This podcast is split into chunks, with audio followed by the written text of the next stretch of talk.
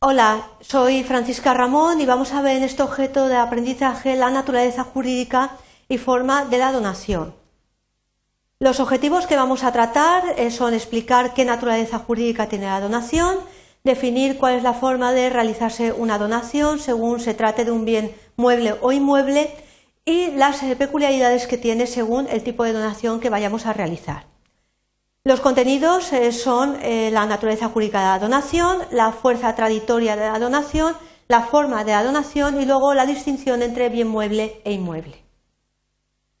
Cuando hablamos de la naturaleza jurídica de la donación, tenemos que tener en cuenta que la donación eh, está considerada como un modo de adquirir el dominio, un modo de adquirir la propiedad.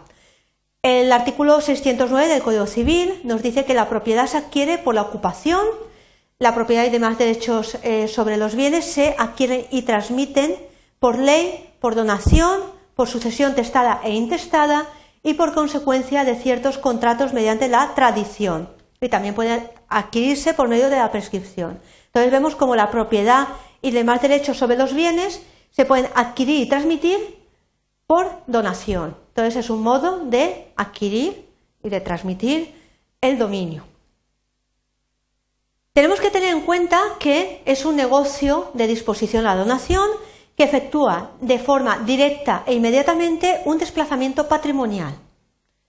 Se traslada un bien de una persona a otra, eh, pero que sin embargo eh, tenemos que tener presente que no es un negocio de obligación del que surgiría para el donante un derecho a exigir eh, para el donatario, perdón, un derecho a exigir del donante el cumplimiento de la obligación de entrega a fin de adquirir la propiedad de lo donado. No se puede entender de esa manera, sino que es un negocio eh, que eh, se realiza un desplazamiento patrimonial. Eh, tenemos que tener presente el concepto de la fuerza traditoria de entrega, de tradición, de la donación. Entonces tenemos que tener presente y partir de una premisa de que la donación se tiene que realizar según la forma y solemnidad que indica el Código Civil para que sea válida y lleva en sí misma la fuerza traditoria.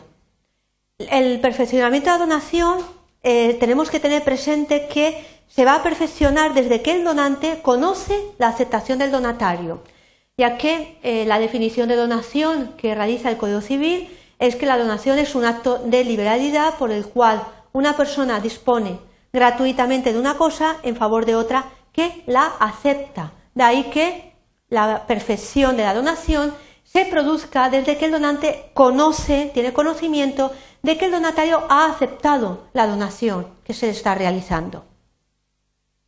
¿Qué significa y qué importancia tiene? Pues que la perfección hace que el donatario adquiera la propiedad de la cosa donada. Si coetáneamente no se ha entregado la cosa, el donante estará obligado a ello en virtud del dominio ya transferido al donatario, pero nunca para que éste adquiera este dominio, porque tenemos que tener en cuenta que el dominio ya se ha transferido, se tiene que entregar la cosa, pero será para la perfección. El dominio ya se ha producido la traslación.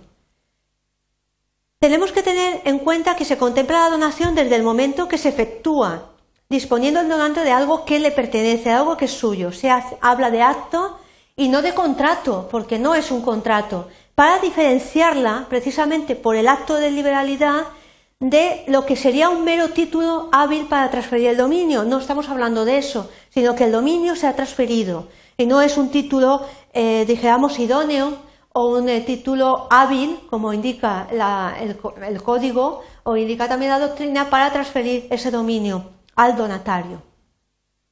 Se trata de una donación traditoria o traslativa. El donante no se obliga a transmitir, sino efectivamente transmite la cosa donada y el donatario cuando acepta da cumplimiento a la regla eh, que impide que alguien se enriquezca sin su propio consentimiento.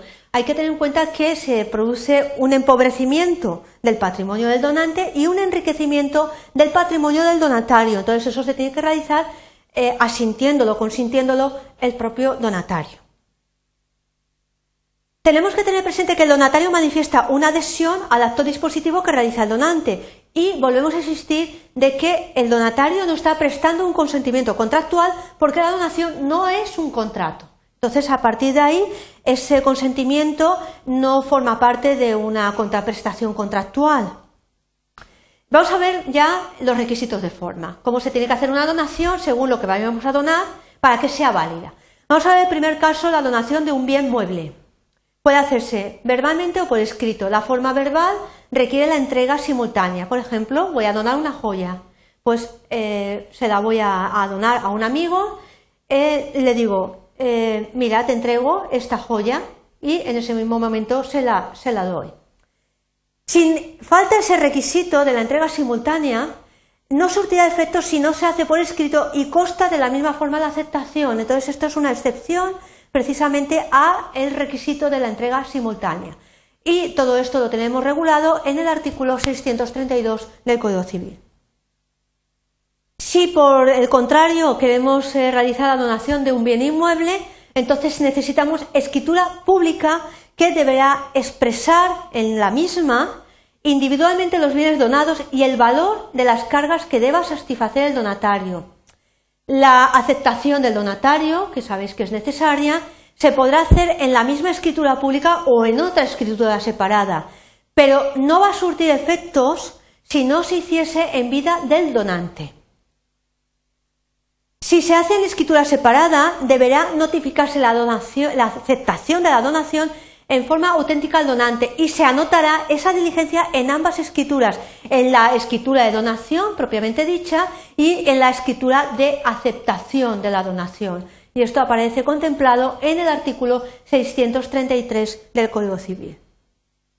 Cuando se hace referencia al concepto de cargas que deba satisfacer el donatario, se hace alusión a aquellas obligaciones que se pacten a cargo del donatario. Por ejemplo, el pago de las deudas del donante, eso sería una carga, se debe de costar también en la misma escritura. Las personas que acepten una donación en representación de otras que no pueden hacerlo por sí, están obligadas a procurar la notificación y anotación de que hemos hecho referencia al hablar de la donación de los bienes inmuebles en el artículo 633 del Código Civil. Bueno, para concluir, hemos visto varias cosas. Por un lado, la naturaleza jurídica de la donación, la fuerza traditoria de la donación, la consideración como donación traditoria o traslativa, y luego hemos visto cómo se realiza una donación distinguiendo entre una donación de un bien mueble, como se puede realizar, y una donación de un bien inmueble, y las peculiaridades que tiene cada forma, tanto de bien mueble como de bien inmueble, teniendo en cuenta que es muy importante que cuando se realice la donación se contemple de forma adecuada el requisito de forma que indica el Código Civil para que sea válida. Espero que con estas nociones, si queréis hacer una donación, eh, pues sepáis ya perfectamente cómo poderla realizar según la legislación vigente. Gracias por vuestra atención.